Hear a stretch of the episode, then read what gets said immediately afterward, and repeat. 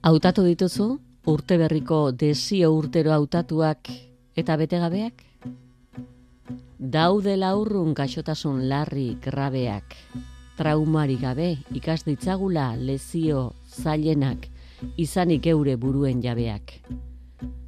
Lagun ezagutu berriaz nola bafio? Zaharrari despeida ona eman banio? Arditzat gauzka egutegiko hartaldeak. Naiz eta dirudien tarteka dantza askea, xakean gaientzen da kale lotua. Peoia bazara peoi legez mugitzea, ez torre, ez erregina denez gure patua. Aurrerantz eta alborantz da nire autua. Noiz beltza, noiz zuria, bizaldiz bizitzea. Pare parean egokitu zaigu Arkaitz Kanoren urte berri. Pozaren erdia poesia liburuaren amaiera aldera dator. Erdia baino osoa da guretzat urte ezagutu berria Arkaitz Kanoren konpainian esterreinatzea. Noiz beltza, noiz zuria, aurrerantz eta alborantz, herrimen morrontzapean biziz gero, bederatzietarantz. Zorioneko gu, hitzei fajarik jarri beharri gabe, arratzean Euskadi irratian.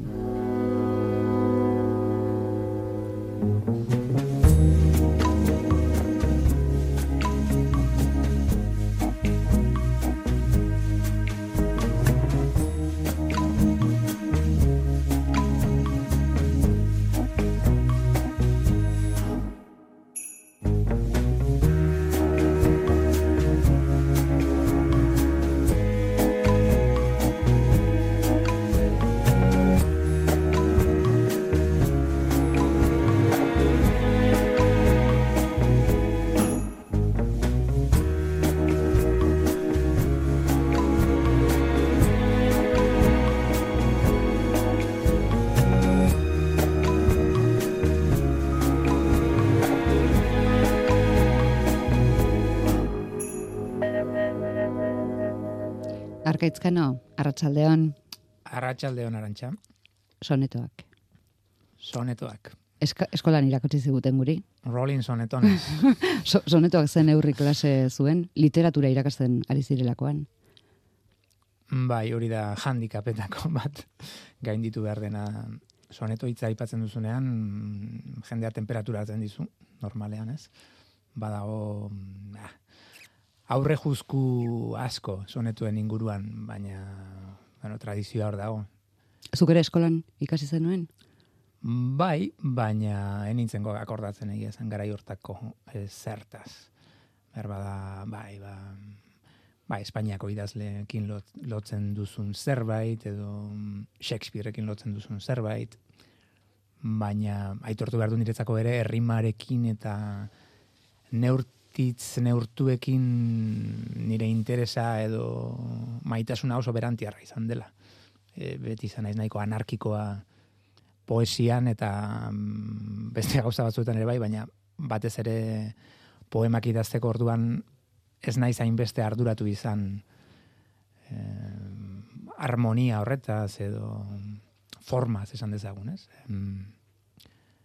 Gehiago bueno, modu libreago batean esan dezagun idatzi izan dudala orain arte. Soneto, soneto bada berez, oso neurri jakin bateko poema bat. Bai, soneto mota asko daude jakina, baina berez amala ulerrokoa. Hamalau izatea lerro? Hori da ortodoxiak eskatzen duena amala ulerro, eta gero, ba, normalean bi kuarteta, bi lauko eta bi iruko, edo izan daitezke hiru lauko eta hiru eta piko bat baita ere, Shakespeareak egiten zituenak, azkeneko piak, aparte. Eta gero, ora, ah, ikusi dugu, bakarren batean adibidez, odeiei begira jarrita etzarela kabitu. salbuespenak Orduan, badaude. ah, badaude. Bai. Ze horrez da lau, lau, iru, iru, lau, lau, iru, iru, baizik lau, lau, iru, iru, lau, lau, iru, iru, bi. Bai, eta hor Shakespeareak dago... bezala?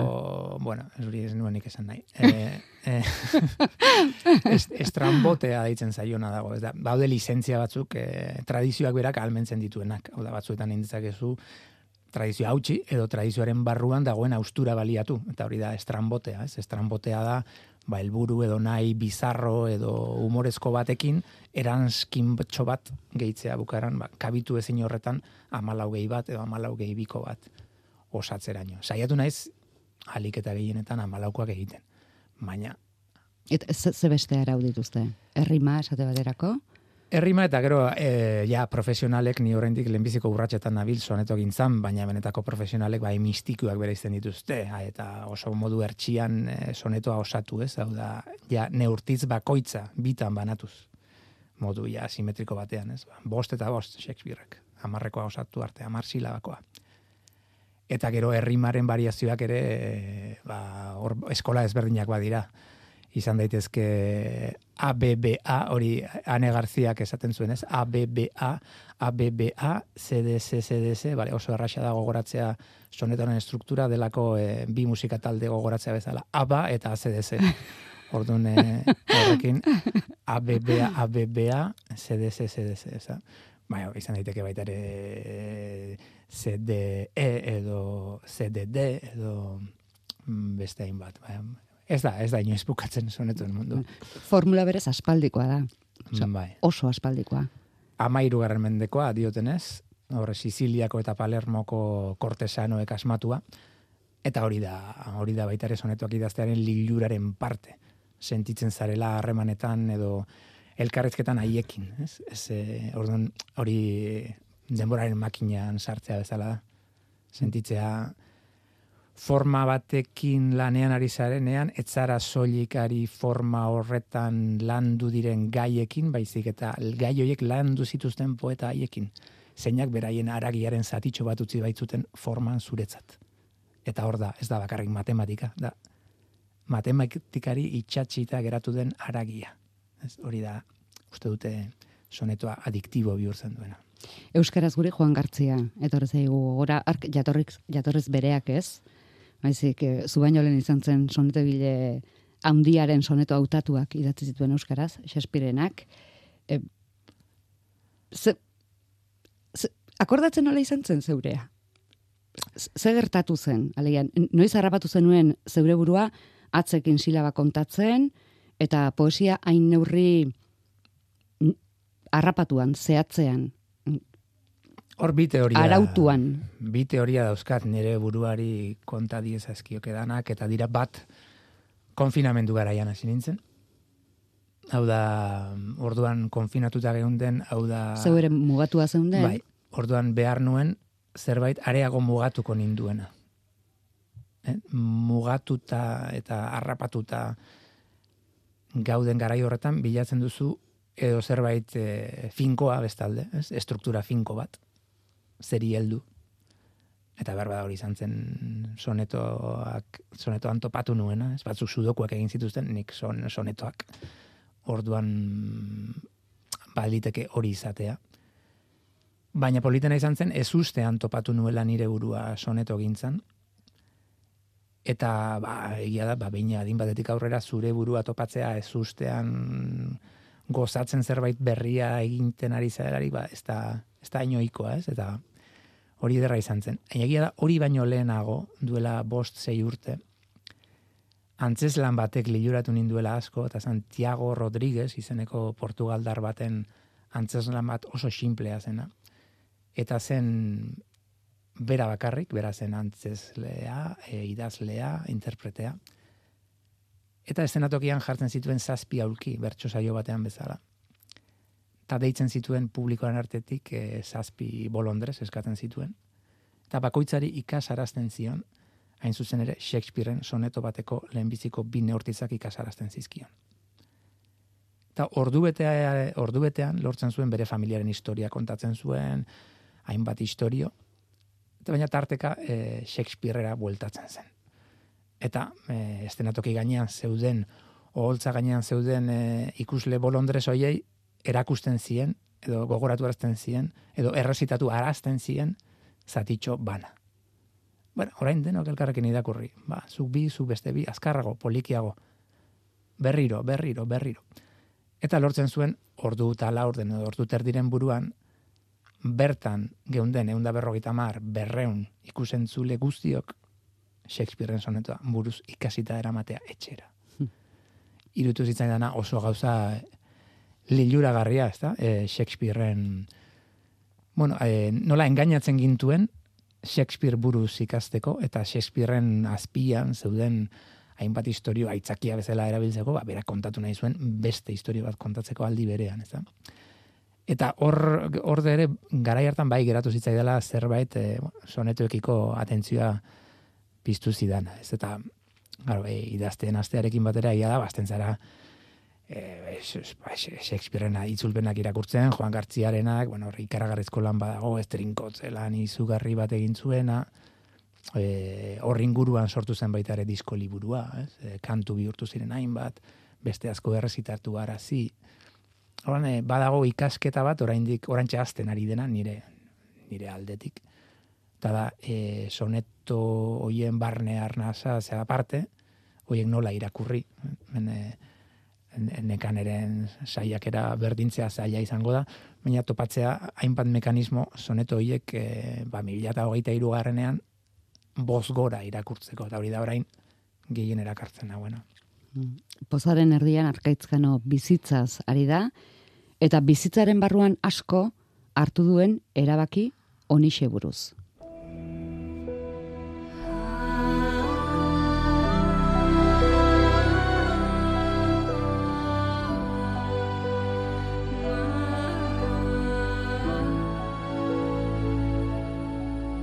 Solemnitate apur batek, ez dakar kalterik.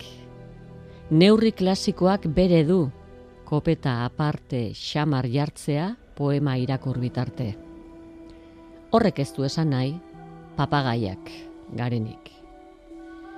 Esentzia dugu ukitzen, noizuk, noiznik, irakurri ditugunez, kamu eta sart, txantxa friboloari ukatu gabe parte importante bat, pentsa ezazu hau lehenik. Zer, herrimaren kortxea opari balitz? Bada deus errenditu ezin daitekeenik. Amala ulerro doi-doi eta laurogei batitz. Molde honetara, eun berba langan gehienik. Sarri errandakoa errango dautzut berriz. Mamia, mami erdida, espadator neurriz. Poema dezentetan ari zara, sonetoak idazteaz. Ez daki gote den susmoa zen eukalako dene galdetuko zizutela behin eta berriro zergati ez, edo eta zer horre galdetzen zen egunero zeure buruari. Ba, ebo, soneto preventiboak dira, ez? Da, da, auto, autojustifikazio, eh, ba, izan dizute, sonetoak, eh, benetan, eh, sonetoak, seguru zaude, alako euskal idazle bezala hasi behar duzu, ez abatu izan da euskal idazle horren izan. Eh, benetan hori da, bueno, Mm, bada, egia da, mm, Claro, sonetoak eramaten zaitu lehen aipatzen nuen, ez, e, erdi brometan, baina erdi serio, dena erdi, erdiei buruzkoa izango da gaurkoa, liburuaren, izenburuaren aritik. Ba, egia da, badagoela mm, sonetoaren neurriak edo errimak edo eramaten zaituela nahi gabe, mm, olako pompesia uste batera, edo mm, nola esan, segurazki tradizio guztia bukatzen dira parodia batekin, ez da, un parodia da hori, e, eramaten zaituena beste, beste mm, formato bat txikitu eta beste berri bat astera, ez, tradizioan aldetik. Eta, mm, dute, ba, e, zaldu nahi buruzko novelak noiz bukatzen dira, pues, Don Quixote egiten duenean, ez Cervantesek egiten duenean Don Quixote, ez da. E, sonetoekin ere hori gertatu zen bere garaian, ez momentu batean artifiziozidade gehiagizko bat, idealiz, idealizazio e, estilistiko bat ekarri zuen tradizioak eta egin zen horren parodia eta beste erabateko poesia e, ekin zitzaion. Eta, mm, bueno, hori hori gertatu daiteke tradizio baten baitan, baina polita da hori egitea modu domestiko batean. Oda, norberak bere etxean saiatzea, ez? Esatea, bueno, nik neronek egingo dut nire solemnidadearekiko nire tolerantziaren inguruko ikerketatxo bat, ez? E, eta nik neronek saia dezadan baitare, holako solemnitate horrek, horren parodia bera E, poema bera irakurri dezaket ponpezia handiz, edo irakurri dezaket e, distantziaz, edo irakurri dezaket e, horrelako irakurri nahiko espanu bezala poema hori gogoz kontra. Eta mm, egia da, badagoela solenidadeen reivindikazio bat, esan ez bezala solenidadea badirudi autoridadearekin lotzen dela. Solemneak zer dira, edo nortzu dira solemneak epaitegia dira solemneak, eliza solemnea. Baina epaitegietan, elizan, mm, autoridade horietan, fedea galdu dugularik, e, ze solemnidade geratuko litzai guke. Solemnidadea ez da behar batzuetan, e, bizitzan, momentu larri batzuetan ez diogu nahi gabe zerbait solemneari heldu nahi izaten, e, momentu hori liseri garriago egiteko. Eta ez, bueno, hori nabarmenena da, bai, bai e, hileta bat, ez, sinorraz da poetekin gogoratzen, baina norbait hiltzen denean, ha, derrepente poesia liburuen apalera jotzen dugu, kontsolamendu bila, edo azalpen bila, edo, bueno, hori mundu ideal batean, ez, baina, e, zei, mundu, mundu zibilizatu batean, jendearen joka eran olakoa izan beharko luke. Ordan, e, badago, be, nire aldetik ere, reivindikazio bat horrena, ez, e, bila dezagun forma batzuen barruan, neurri batzuen barruan, solemnidade maila bat ematen duena. Une larri hoiek ulertu edo sentitu edo nahi duen bezun bezala, sentitzeko eta liseritzeko, baina baita ere, permititzen duena solemnidade horren gehiagizko pompeziari buelta ematea. Hori da jolasa pixka bat. Errimaren kortzea opari balitz? Mm, baldintza ba, bai. Bada? Mm, bada eta lagungarri da, ez, aldi berean. Hori, dozein bertxolarik esango dizu, da, kortxea da, baina ez da, semikortxea da, izan bizago. Hau da, kortxea, kortxea da, baina baita ere bada zerbait eusten dizuna, ez? Kortxe batek eus, eutxi egiten dizu, estutu egiten zaitu. Baina egia da baita ere aldi berean, e, ormaren kontra jartzen zaituela oso, E, eta ariketa pixka bat da judininera, ez? Judini kateatzen dute, sartzen da kutsa baten barruan, kutsa hori beste kutsa baten barruan, gero baina zaku bat dago, eta zakua lotuta doa sokaz, eta kate astunenekin ibaira bota dute. Eta batzuetan judini normalean beti ateratzen zen. Azkeneko arte. Ordan lortzen duzunean judinirena egitea eta oso txokoan zaudelarik oso estututa e, espresio edo zerbait eh, mamia daukala iruditzen zaizun zerbaiti helduta ez urrazalera ateratzea ba, hori da ederra da ez. mamia mami erdi da ez badator neurriz hori hori oso bertsolaria da hmm. mamia mami erdi Rolls Royce auto bada soneto hmm.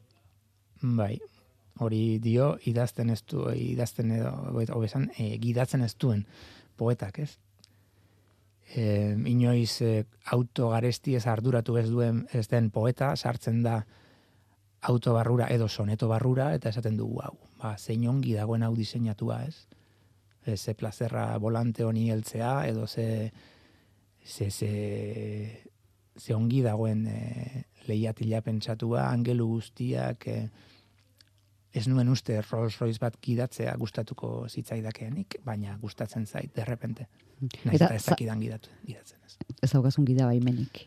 Hori da, sonetoa gidatzeko horik ere ez. Mhm. Zalantza benetan izan duzu ea, ze botezoa zen gidari edo neurtitza izan ote duzun zalde? Bai, ze askotan sentitzen zara e, neurtitzoien, neurri, errima hoien esklabu, baina baita ere Mm, haien indar haien inertziaren e, mesedez zabiltzala, ez? Sentitzen duzu. Badakizu zaldeiz? Ez.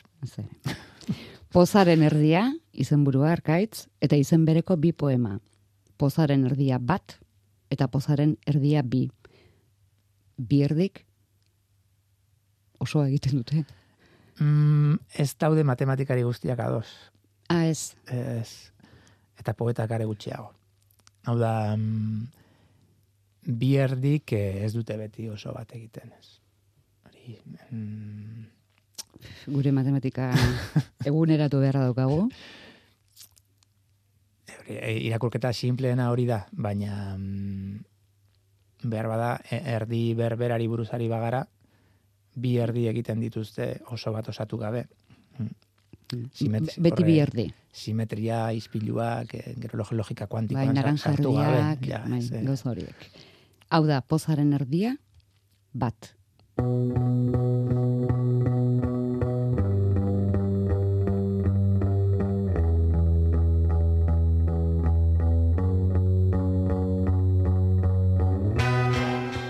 Egaldatzen ez dena aurrez abisatu gabe. Bir sortu dezakezuna, suge azal. Eta azal litekeena berdin arna sartuz, edo bistatu utxez. Enara konklabe xaloa zelan urruntzen den hotzez erabe. Maitaleen portu? Ieslariaren nasa? Norberak hautatu beza, norantz egindantza datorrena betor, gaur ezkara, haren mirabe. Erdi horren jabe izateak du axola.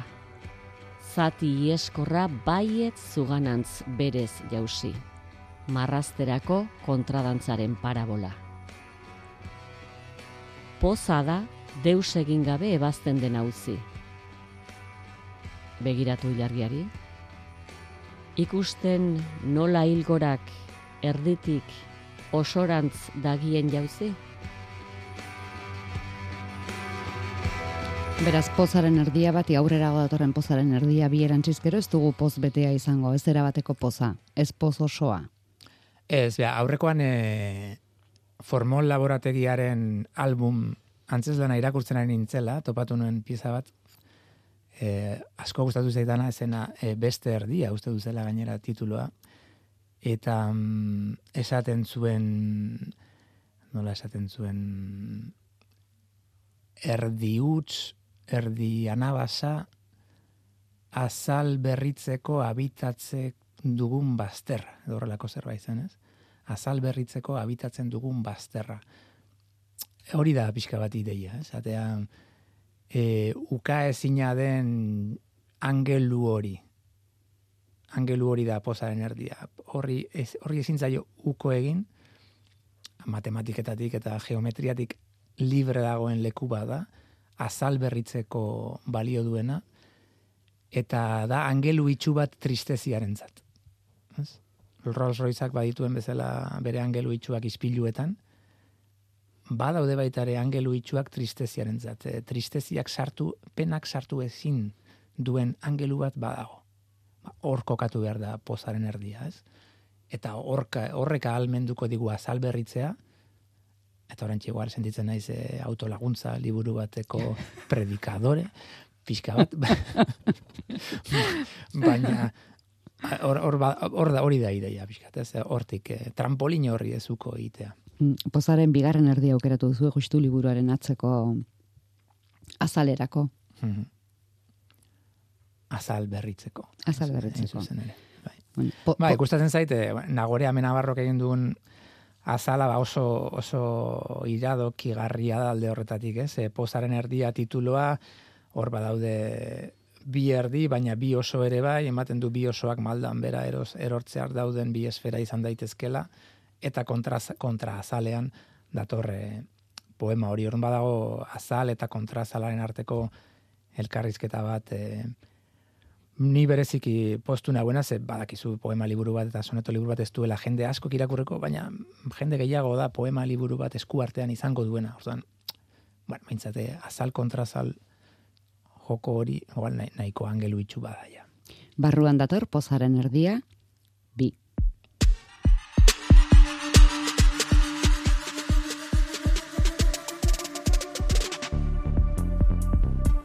Erdia bai, baina ez erditik pitzatua. Poz horixe, txertatzen zaituena galera guztien kontra. Etxe berrira mudatua zarela bada pozekin gertatu antzera. Ze gael, ze hautsi, ze esustean topatua. Neurgaitz bezain ukaezina dena abelera. Gogaitu gabe bultzaz eusten zaituen bera. Erabilerak osoto du, erdi maiztua. Erdi hori ez saldu, baina egin tratuak. Lilura eragin eta multiplikatzeko erenarekin aski du arte abstraktuak. Izan dadila fruitu bat zure baratzeko. Ez izan beldurrik bildua lagaltzeko. Pozak, poza hartzen du, nola su hartzen suak.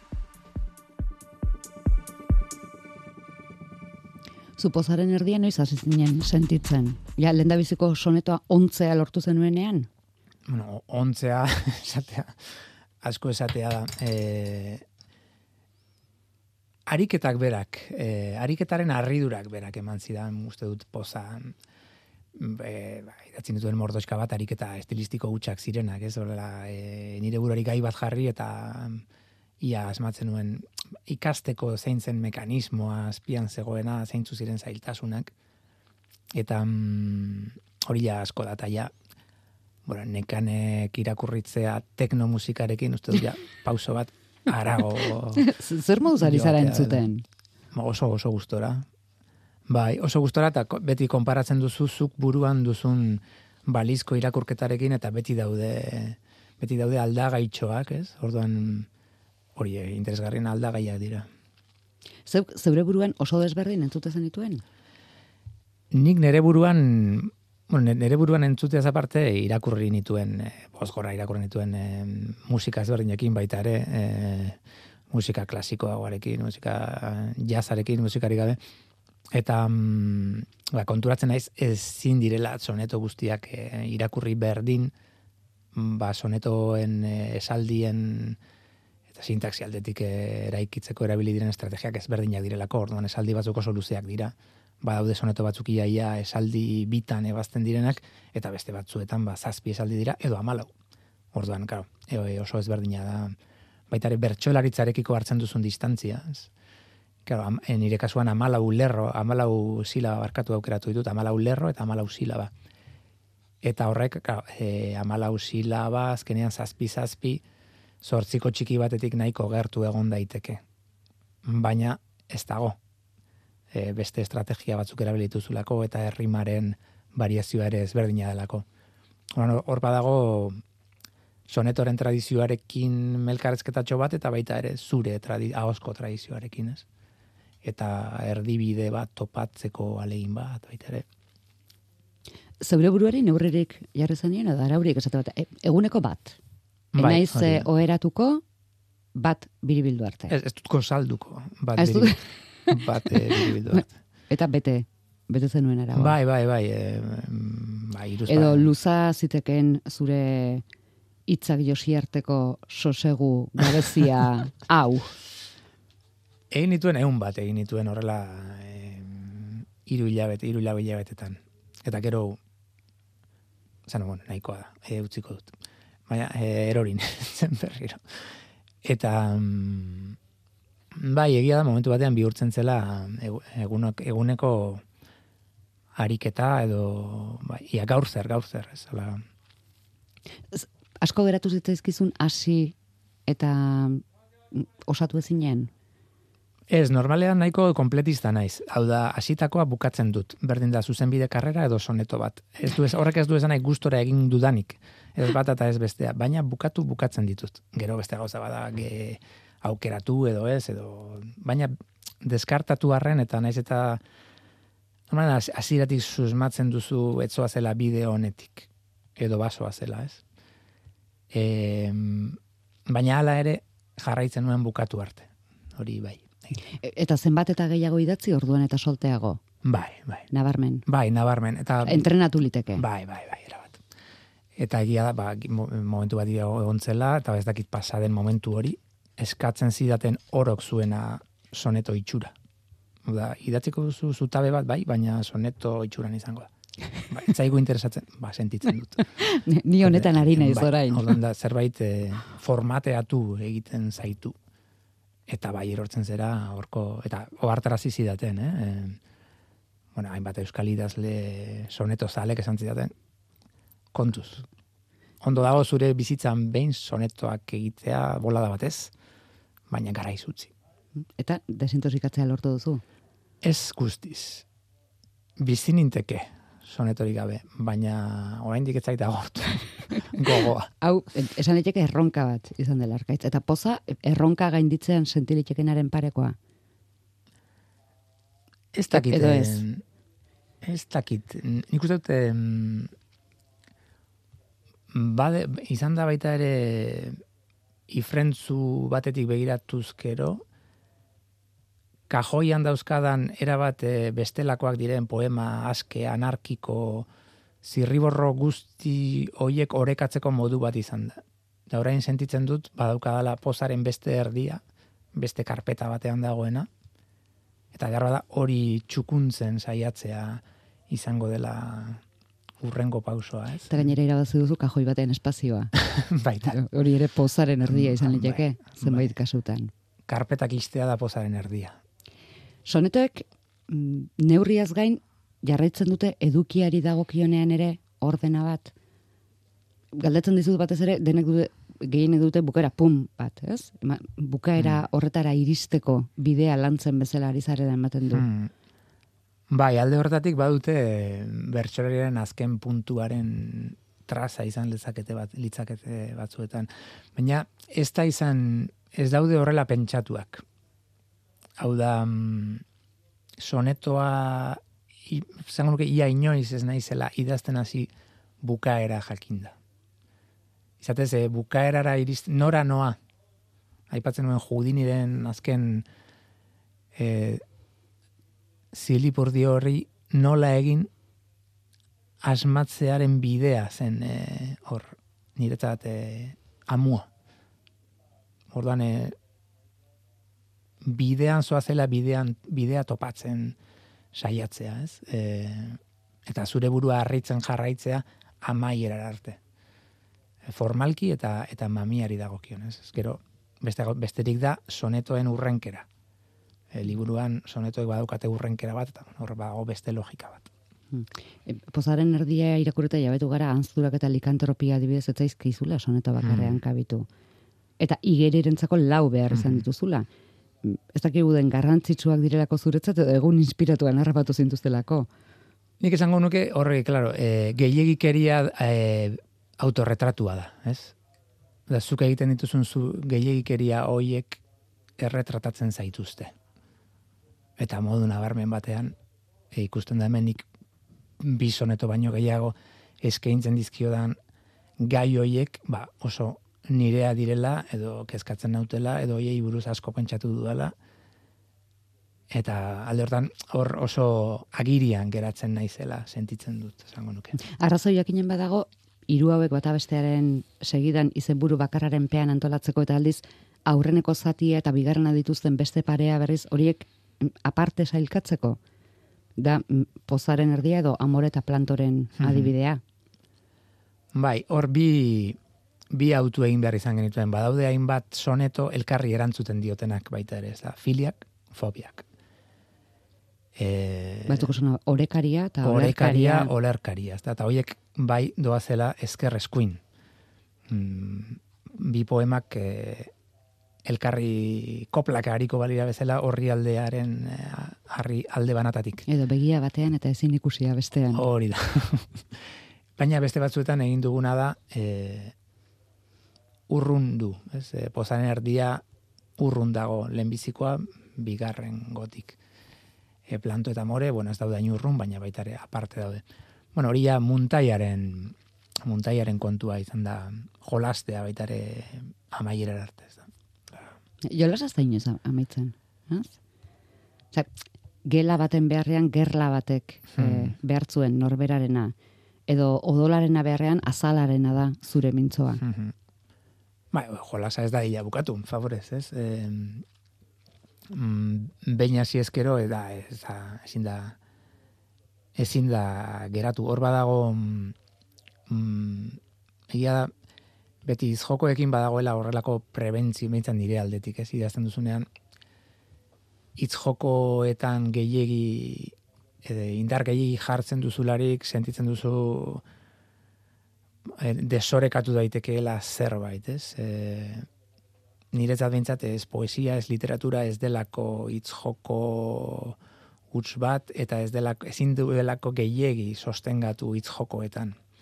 E, pizkate trampatia direlako hitz joko hiek, ez?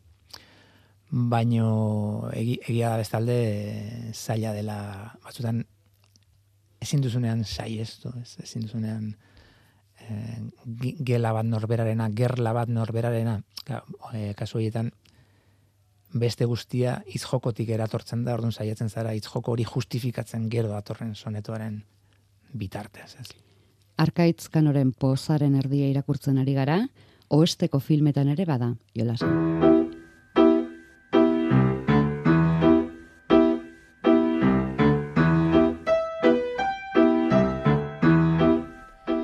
Zer egin, xerif izarra merez izateko? Zaldia ongi lotu, salonera bero, kaoboizaren ezkero, ez zerurik espero, eta zaude gertu ez proiak noiz nahi jazteko. Kusinekin egin muinuak aitzezko, eta izeren bilabilemen forastero. Jolas horretan larun bat arratsaldero. Fundizioko tximiniak datorkezko seinalen segida, indio mutuena, apatxeak salvaje, legezkoak bakero, gaiztoak aixe bere izteran indera mana. Bilau bakoitzarekin kontu kitatze bana. Egiaz, filmaiek ziren bizitza bezala. Erdia punteria, erdia hautsaren lana. Hortzaroko eta nera irudi dezente topatu ditugu. Hasieran pentsatu dugu, ah, haurtzaroa delako pozaren erdia.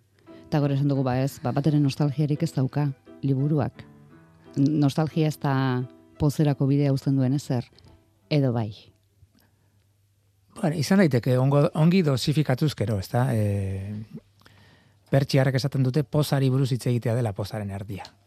Hau, eta literaturari buruz hitz egitea da literaturaren erdia, beraz, ez da? Eta mm, ez dakite nostalgia, bueno, nostalgia ondo eramana ez da, ez dago gaizki tarteka, ez?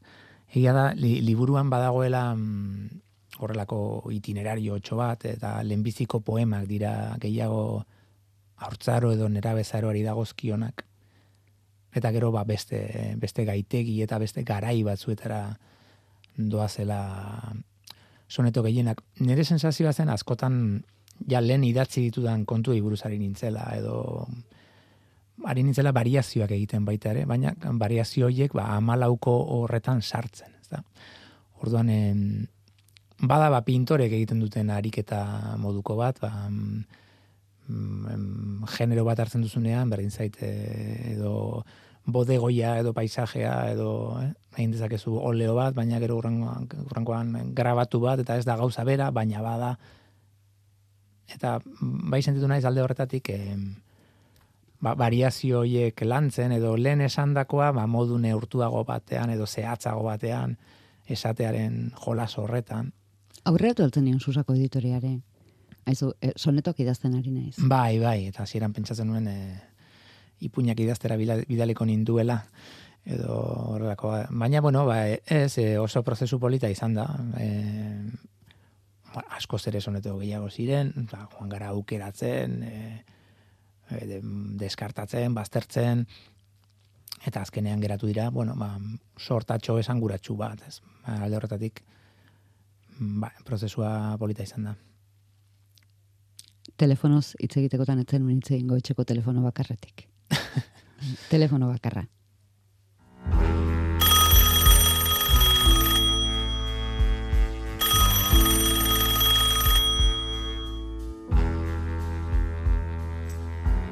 Oroitzen, etxeetan telefono bakarra izaten zen garaia? Niretza da, genioen. Korrika iritsi nahian inor baino lehen piztu aurretik amaren gibel susmo txarra. Eta gero, agian, etzen guretzat, ara. Ize bada, esan ez makor itzultzen ginen nola etzaiona zain den gutunik iristen, naiz gorputz eta harima izan horretara. Aparatu baldarra ormari lotua kablez. Mintzatu, poztu, edo hiltzen ginen lotxez, gardentasun luteranoz guztion bistara. Hartu gailua eta hotxik ezagutu ez. Etengabe galdezka. Nor zara? Noren partez? Mamuago ginen. Ala mamuago gara. Erantzunik bai? Mamua oso mamu gara. Mamu oso mamu ginen, baina orain akaso gehiago. Oso hasierako poema hauetan ikusten oso generazionalak direla, ez? E, bada beste soneto bat amaitzen den esan ez gu gara 70 marretan jaioak, Hmm. ez? Eta badago, ba bai, mm, garai bateko oroitzapenen oi hartzun bat, ba oso autobiografikoa dena badago soneto zehatz hauetan. Ba, mamuizketa, sonetoak idaztea mamuizketa da, lehen aipatzen nuen horregatik ere, ez? E, nola, sentitzen zaren, ba, Palermoko edo Siziliako kortesano mamu hoiekin eta haien egitura barrua habitatzen duzularik haiekin solasean. Mamuago eta robotago ere bai, seguru aski.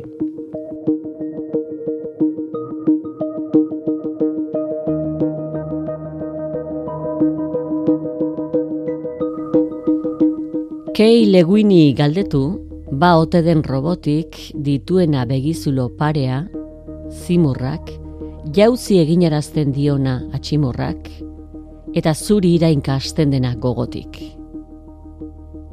Jiboia partitzeko aukerarik engoitik ez duelako ematen, internet makurrak.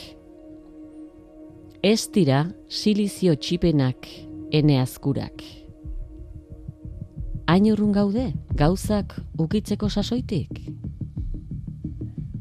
Naizena frogatzeko ziurtagiri mota bat ezote da hemen biluzik naizela, nire ohitura guztiak zure tekletan jota? Orain, nik egingo ditut galderak, bestela. Nola erdietx automatak humanokota? Frogatuzuk, ba, pertsona bat etzarela? Komentariorik? Mamu digitalak gara. Dedikatutako liburuak.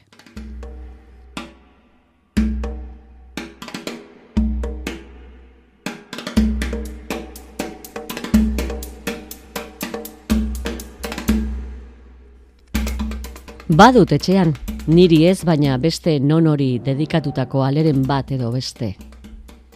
Haiek irakurtzen sentitzen naiz errebeste xelebre baten eroale. Liburu hori norena ote zen, zepatu eta zez hori, bi pertsonen arteko zilborreste? Behar bada maitasun bizkor baten berreste utza? Axaleko zen harremana? ala lodi. Telegrama amultzu dira. Gutun zintzoak. Horri lakarrean tinta lauso zixuriak. Agian, gauzatu gabeko intentzioak. Ze pentsa da maigu iragan pultsu finkoak. Mundu maparen ertzak dauzka kaligrafiak. Gu ere urruntzen goazen kai hartakoak. Ez dakigu noren eskutan bukatuko dute, baina zeuk ere dedikatuko zenuen liburu bat baino gehiago. Eta ez sonetoz, edo bai. Ez, ez. Be, behar bada inoiz baino dedikatoria laburragoak. Mm, bai, bai. Bai, postaren erdiak ematen du ematen du dedikatoria egiteko modua, ba, ez, ondo geratzeko ze- zenbateko poza eragiten dizun liburu hori norbaiti dedikatzeak eta jolastia izateko aukera ematen du. Errazegia da honena izatea.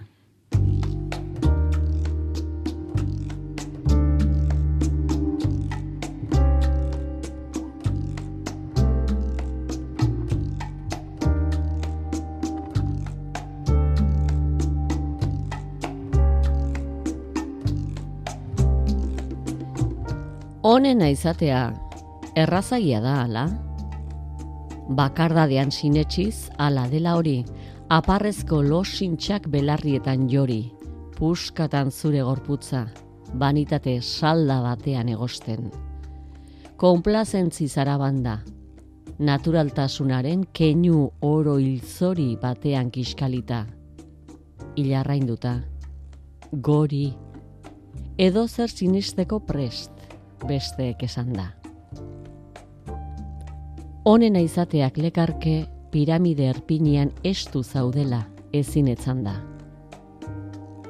Etzenuen eraman inor zurekin bide malkartsuan gora sostengutzat adiskide? Gailurretik ikusgai oiana eta landa.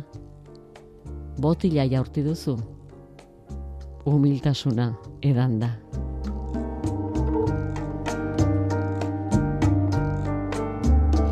Arkaitz, ez genekin zen, soneto egile izateaz gain, iragarle ere bazinenik ze eskuak, badu bere sonetoa, eskuaren urtean. Mhm.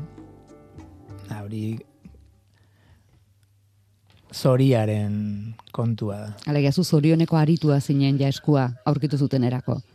Ez, ez, ez. Ez, Nik ez nekien ezer. ez, ale- bai, zure zoriona topatua zenuela Ah, sonetoetan. zoriona bai. Bai. Baina e, eskua beti izan da niretzat gai, ez beti eskua bada gauza bat oso zaila dena marrazten, edo zein margolarirekin hitz egiten baduzu, ze gorputzeko zatirik zailenetakoa da marrazten eskua. Eta beti, bueno, es- eskuen, eskuen, esku ibiltari bizidunei inguru, bizidunen inguruko filmak eta badira, eta horri buruz beti, beti idatzi izan dut, beti gustatu izan zait gai bezala eskua. Ze falta zaizu idazteko? Ale, e, alegia, urrengo erronka pentsatu daukazu? Ez, ez, ez dute erronka bezala pentsatzen. Niretzat erronka ez da idaztea, erronka da ez idaztea. Hau da, lasai, lasai egotea idatzi gabe bolada bat. Bueno, edo, edo lortzea denbora idazteko harrituko nauen beste zerbait, ez edo horren horren bila aritzea. Bonsaiaren ajea.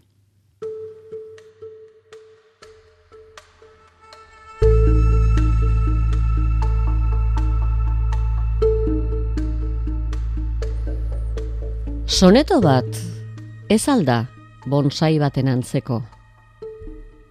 Enborra borondatez zuzendu nahi onantza, babestu, sufri ez dezan, aizearen dantza. Naturan libre dena bihurtu guran etxeko. Mutilazioa. Hitz eta adar esaneko. Gura izeen torturak ezin du izan txantxa. Neurriak jakinduria eskatzen du antza erroak ez jaio arren ontzian sartzeko. Batzuetan, merezi du alere paisajeak. Eun urte behar dira murrizten ikasteko. Zenbat puntada jos ditzakeen justu trajeak. Poetaren eskutan hartzen duen eiteak, balio behar luke mundua laburtzeko edertasuna ordain, bonsaiaren ajeak.